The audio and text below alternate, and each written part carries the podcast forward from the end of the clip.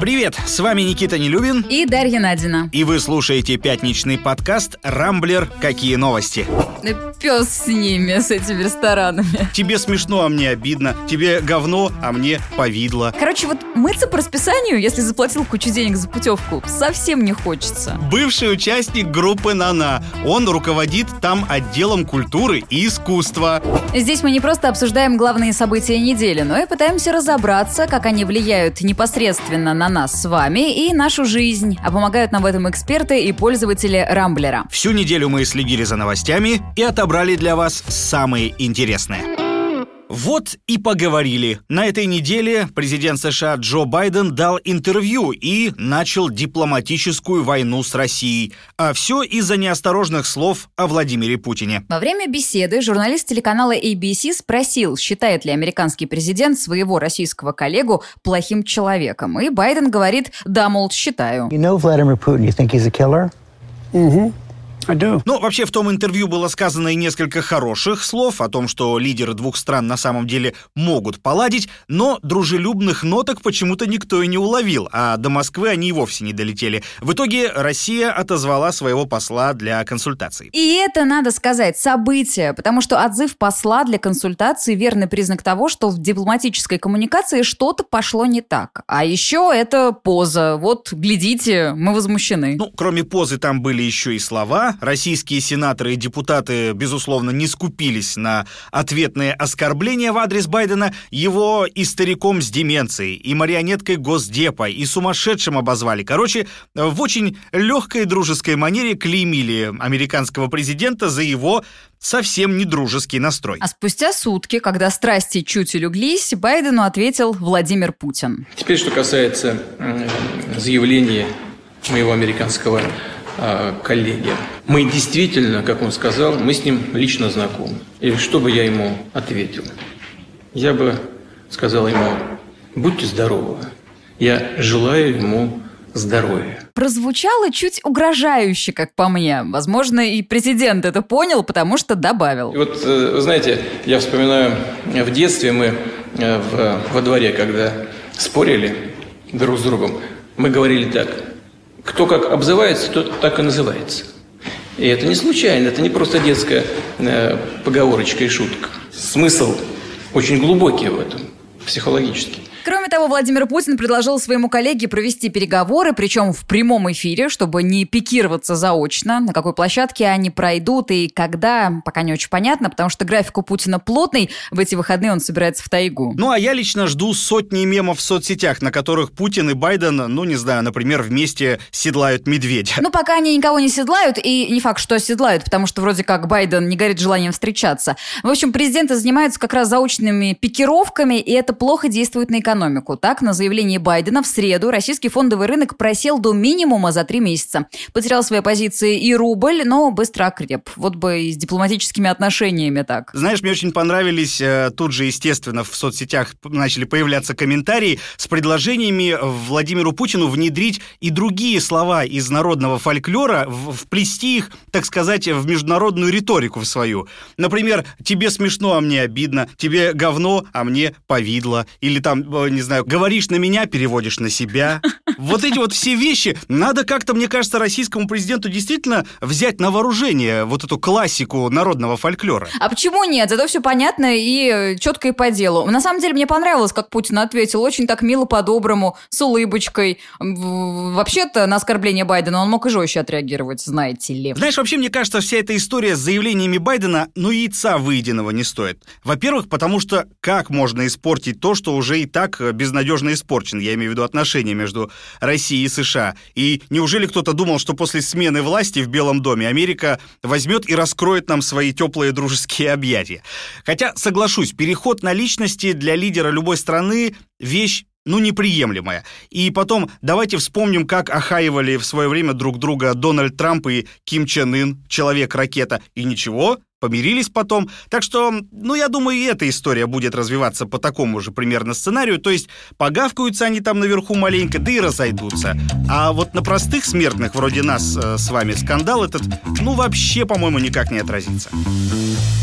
AstraZeneca убивает. Примерно с такими заголовками вот уже пару недель выходит пресса на всех языках мира. Самая популярная в мире вакцина от ковида, а ее одобрили в 83 странах, сейчас в опале. Из-за случаев тромбоэмболии у пациентов от AstraZeneca отказываются в Европе, Азии, в Африке. Ну а Всемирная организация здравоохранения созвала экстренное заседание, чтобы решить, как быть дальше. В минувшую среду ВОЗ все-таки вынесла вердикт, что применять вакцину можно, а венозная тромбоэмболия – одно из самых распространенных заболеваний в мире, поэтому прямой связи между прививкой и этой побочкой может и не быть. Так-то оно так. Да и статистика на самом деле выглядит вполне нормально. Вот в Евросоюзе и Великобритании выявили всего 15 случаев тромбоза глубоких вен и 22 случая эмболии легочной артерии среди 17 миллионов человек, получивших вакцину.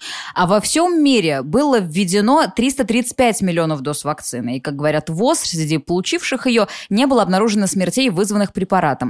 Короче, число пострадавших на уровне погрешности, а прямой связи действительно может и не быть. Но как объяснить это людям? Вообще, надо сказать, что ВОЗ как не очень хорошо идут дела со сбором данных, потому что только в ФРГ он опять три трупа, вчера об этом сообщил Минздрав Германии. Так или иначе, надо отметить, что антипрививочные настроения сильны что в России, что в Европе. И на фоне легкой истерии многие пациенты едва ли согласятся вкалывать себе AstraZeneca. Хотя этот препарат считается одним из самых удачных в линейке. Его достаточно быстро разработали и внедрили.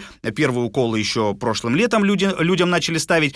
Для хранения ампул не нужны экстремально низкие температуры. Плюс сама вакцина довольно дешевая, она стоит всего 4 доллара и достаточно простая в производстве. До конца этого года AstraZeneca планировала выпустить 3 миллиарда доз своего препарата но вряд ли теперь в этом есть нужда. Преимущества, описанные тобой, делали AstraZeneca главным конкурентом Pfizer, и злые языки говорят, что британско-шведская вакцина пала под натиском информационной кампании, как раз развязанной конкурентами. Кстати, приостановка вакцинации AstraZeneca сыграла на руку и нашему спутнику Ви, потому что э, в Евросоюзе, кажется, уже готовы одобрить наш препарат. На этой неделе агентство Рейтер сообщало, что вопрос этот активно обсуждается в Брюсселе. В последние месяцы спутник тоже что называется, мочили из всех орудий, но, кажется, политические мотивы наконец-то отступают под натиском логики. Один только вопрос остается, как нам теперь произвести достаточное количество препарата, чтобы хватило как говорится, и нашим, и вашим. Ну, этим займутся, очевидно, европейские заводы, потому что наши-то работают на отечественный рынок и, кстати, справляются недостаточно хорошо, потому что вот в Питере, например, дефицит первого компонента на днях выявили, а до этого были новости о нехватке второго. На этом фоне заявление главы Центра Гамалеи Александра Гинзбурга о том, что между уколами может быть и больший промежуток, а не четко 21 день, некоторые восприняли как сигнал, типа перебой в поставках продолжится и прививать людей будут по графику прихода в курс препаратом, а не по установленным изначально правилам. Но на самом деле перерыв 60 дней – это не проблема. Однако второй укол все же стоит ставить ровно через три недели. Это в интересах самого пациента, говорит генетик, кандидат биологических наук Кирилл Волков. Два укола нам нужно для чего? Для того, чтобы э, в первом уколе мы фактически познакомились бы с инфекцией, а во втором уколе уже подстегнули иммунитет таким образом, чтобы отвечать на эту инфекцию максимально эффективно. Так вот, в течение 60 дней э, эффект от первой дозы, он сохранится. И вторая доза ляжет на благодатную почву, выполнит свою функцию. Это с точки зрения науки об иммунитете. Вот. Что а, касается а, в текущей ситуации прививки и перерыва в 60 дней, мне кажется, это достаточно опасно. Если я правильно понимаю, эффективность защиты от коронавируса у людей только после первой прививки, она все-таки меньше 80%, если я не ошибаюсь. То есть получается, что мы теряем какую-то часть защиты. То есть чем быстрее мы бы провели вакцинацию, тем больше вероятность, что данный конкретный человек был бы защищен от коронавируса. Другого мнения придерживается кандидат медицинских наук Кирилл Маслиев. По его словам, важно поставить первый укол, а второй может быть э, спустя уже длительное время, тем более, что соблюсти коридор вот прям ровно в 21 день многим пациентам довольно трудно. Иммунный отклик образования антител не имеет природу точного дня. А, антитела могут вырабатываться начиная с 14 дня, начиная с 16 дня. Этот титр антител постепенно нарастает. И перерыв между первым компонентом и вторым компонентом, он действительно допустим и абсолютно никак не повлияет на конечную выработку антител. Кстати, еще глава центра Гамалей Гинзбург сказал, что соблюдать сухой закон прививающимся теперь не обязательно. А я, значит, как дура, полтора месяца до, во время, после вакцинации не пила. Ну, хорошо, хоть поводов особо не было для отмечаний. Слушай, ну как не было? Рестораны ночные открыли. Чем тебе не повод? Да пес с ними, с этими ресторанами. Да, но тут еще любопытно, как некоторые страны ЕС отреагировали на заявление европейского регулятора о безопасности AstraZeneca. Италия и Кипр, например, с сегодняшнего дня уже возобновляют применение вакцины, а вот в Швеции, то есть на второй родине фактически этого препарата, пока что решили не торопиться и еще недельку подождать. Видать, чует кошка, чье мясо съела. Но я, кстати, не исключаю, что AstraZeneca могут специально очернять конкуренты из того же Pfizer, например, и тут я со злыми языками, о которых ты, Даша, говорила, э, наверное, даже согласен. Потому что, как известно, когда речь идет о больших деньгах и лидерстве на рынке, ну, тут любые методы хороши. Вот-вот, тем более, что Pfizer сейчас на втором месте по популярности в мире, опять же, да, вот по количеству стран, где препарат одобрен. Подожди, И а как же спутник наш? Он на третьем. А, все-таки сместился на третий, потому что был на втором. Да, второй Pfizer, а третий наш спутник. И э, как бы вся суть-то в том, что очень хочется Pfizer повыше подняться и вообще захватить полностью весь рынок. Они сейчас в США в основном эм, такие абсолютные лидеры, а хочется везде. Но тут еще один конкурент. Джонсон и Джонсон тоже свою вакцину выпустил и активно регистрирует ее сейчас везде. Так что война вакцин только усилится в ближайшие недели и месяцы. Но в любом случае нас с вами, она, мне кажется, не должна особенно тревожить, эта война, потому что в России есть э, вполне достойные свои игроки, лишь бы стране только хватило мощности для производства препарата. Ну и, конечно, главное, чтобы граждане наконец перестали бояться и шли уже прививаться. Иначе ходить нам всем в масках и в театрах рассаживаться через одного еще бог знает сколько времени. Крым высыхает. На этой неделе отмечалась седьмая годовщина присоединения полуострова к России, но на первых полосах была проблема пресной воды, которую за эти годы, по большому счету, так и не удалось решить. Глава региона Сергей Аксенов заявил, что летом возможно подача воды по расписанию. Мол, пока предпосылок, что туристический сезон пройдет хорошо, мало. Последнюю пару лет на полуострове фиксируют засухи и маловодье. Вообще с пресной водой на полуострове проблемы, ну, всегда были. До 2014 года Украина отправляла туда воду через Северо-Крымский канал. После присоединения Крыма поставки воды прекратили. Киев теперь использует воду как э, такой способ шантажа и заявляет России, что раз вы, мол, забрали территорию, вы людей там и обеспечиваете. И Россия это пытается. На решение проблемы тратятся миллиарды рублей. Но плодов пока не очень много. Так, в прошлом августе был, например, торжественно запущен водовод из Тайганского водохранилища. Строили трубу силами российского Минобороны. Перекачать смогли 6 миллионов тонн воды. Но уже в декабре прошлого года водохранилище критически обмелело и работу водовода, по сути, остановили. А Вчера на совещании с главами регионов и правительством Владимир Путин снова обратил внимание на водную проблему Крыма и напомнил о том, что решена она по плану должна быть до 2024 года. Но пока запасы воды в Крыму пополняют из водохранилищ естественного стока и подземных источников. А по заявлениям экологов, кстати, регулярное использование воды из этих самых подземных источников уже привело к засолению почвы. Короче, не самые хорошие новости для главного туристического региона России. На самом деле отдыхающих э, неприятные графики подачи воды этим летом вроде как затронуть не должны. Но пока ситуация непонятная, опять же, на фоне пандемии Сочи и Крым две главные здравницы страны, прям как в советские годы.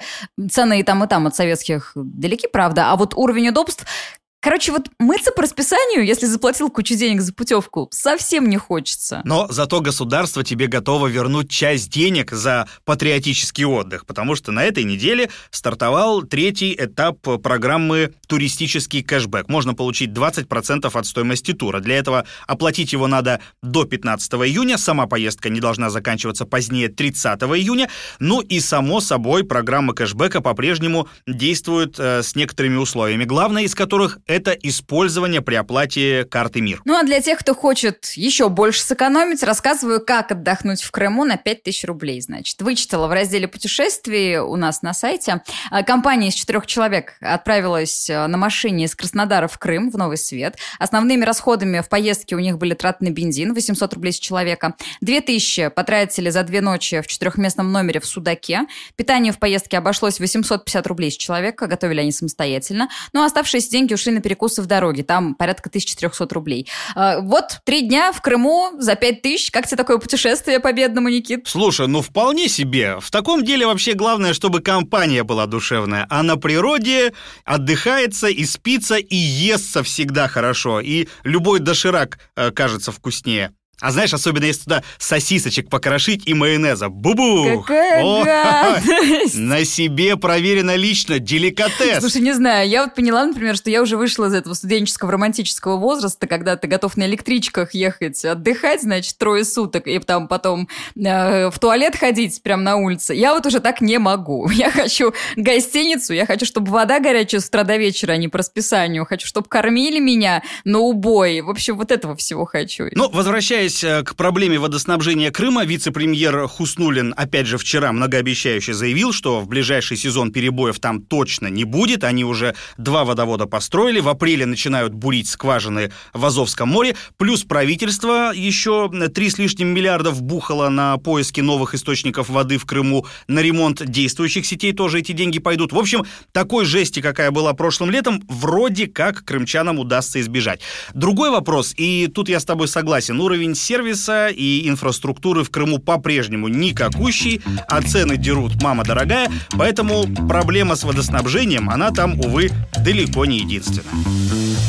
Видимо, всех так достали коронавирус, санкции, цены, что одной из самых обсуждаемых тем недели в соцсетях была Манижа, которая в этом году представит Россию на Евровидении. Досталось девушке за все. За национальность, феминизм, стиль, голос. Кончилось тем, что некая общественная организация, чье название не приводится, пожаловалась на Манижу в Следственный комитет. А до этого проверить текст ее песен потребовало издание «Ветеранские вести». Что такого криминального они услышали э, в песне Манижи, не очень понятно. Что там хорохорится?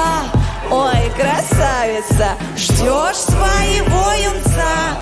Ой, красавица, тебе уж за 30 Алло, где же дети? Ты в целом красива Но вот похудеть бы на день подлиннее На день покороче Росла без отца, делай то, что не хочешь Надо сказать, что до того, как началась эта травля, я тоже была в стане противников Манижи. Ну, вот не понравилась мне эта песня, правда. Мотивы толком нет, голос ее. Ну, короче, не, не по мне. Зато теперь вот очень хочется встать на защиту певицы, потому что травить человека за национальность и внешность в 2021 году, ну, это полное дно. Но надо сказать, что и сама Манижа, она не робкого десятка. Довольно бойко отшучивается певица в интервью, а в Ютьюбе выложила ролик под названием «Ваша представительница» с подзаголовком «Может ли это представлять Россию на Евровидении?». Видео получилось очень стебное, смешное. а В нем выясняется, кстати, что Манижа на самом деле это соль. Ролик набрал уже 250 тысяч просмотров. Мы думали, что все худшее уже позади. Но тут появилась она. Это певица Манижа. Манижа. Манижа. Манижа. Манижа. Манижа. Манижа. Манижа. Певица Манижа будет представлять Россию на конкурсе Евровидения в этом году. Вообще, если отставить в сторону шутки, очень интересно, каковы все-таки шансы певицы на победу на Евровидении. Вот у Little Big они точно были, потому что такой кич и запоминающиеся мотивы в Европе любят. Но выступление Манижи тоже может иметь успех, так считает музыкальный критик Вадим Пономарев. Песня Манижа кажется мне вполне адекватной и достаточно коммерческой. А эта песня скорее не характерна для самой Манижи. Она ведь, собственно, позиционировала себя всегда как инди-певица. Я много раз был на ее концертах. А Это была совершенно инди-музыка, не коммерческая, не мелодичная и уж точно не танцевальная, в том смысле, в котором мы обычно это подразумеваем.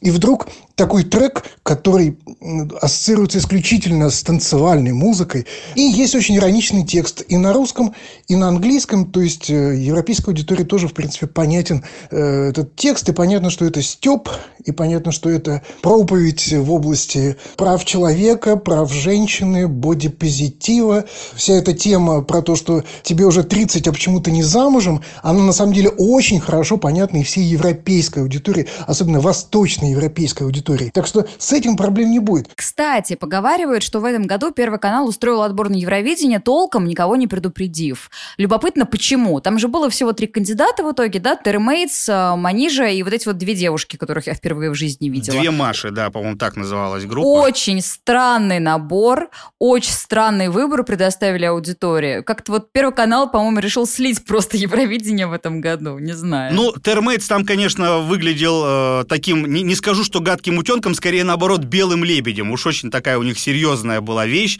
И музыка сама прекрасная. Я очень люблю Термейтс, они классные. Мне понравилась его песня тоже, кстати. И, опять же, больше, чем песня Манижа, потому что ее, ну, я не знаю, мне не хочется ее переслушивать. Я, конечно, девушку поддерживаю и по-женски, и по-человечески, но песни ее, ну, блин, я, я ее себе не хочу в плеер скачивать, например. Согласен, песня не самая у Манижа удачная, но вот в вопросе травли, которая обрушилась на нее, я полностью, конечно, всеми руками за нее. Она мне сама очень просто нравится. Она талантливая, симпатичная, веселая барышня. Вообще смешные э, девчонки — это большая редкость, их надо беречь. И самое главное, с ярко выраженной и правильной гражданской позицией. Она в этом плане очень большой молодец.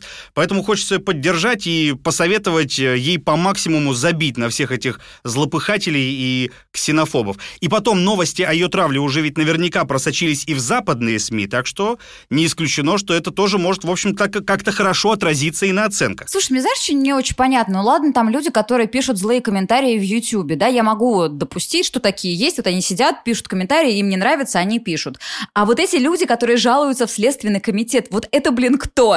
То есть реально люди послушали песни, не поленились, взяли бумажечку с ручкой, написали там э, крам, э, жалобу, мол, крамолу я услыхал э, в песне этой мигрантки, да, как они сами говорят. Вот что это вообще за люди? А я тебе скажу, я вот поинтересовался изданием «Ветеранские вести», которые накатали жалобу на Манижу в Следственный комитет. Так. так вот, в состав редколлегии этой довольно странной газеты входит Владимир Левкин. Что? Помнишь еще такого? Серьезно? Серьезно? Да, бывший участник группы «Нана». Он руководит там отделом культуры и искусства. Это вот ему не стыдно после клипа на песню Фаина Фаина еще и кого-то обвинять в каком-то поведении аморальном. Безусловно, да. Знатный специалист в области со- современной музыки.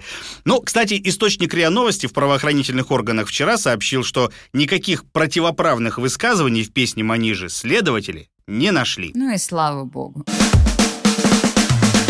Ну что, на этом пока все. Вы слушали пятничный подкаст «Рамблер. Какие новости?». В главных событиях недели разбирались для вас Никита Нелюбин и Дарья Надина. Не пропускайте интересные новости, слушайте и подписывайтесь на нас в Google Подкаст, Apple Подкаст, Яндекс Музыки и Castbox. Увидимся на rambler.ru. Хороших вам выходных!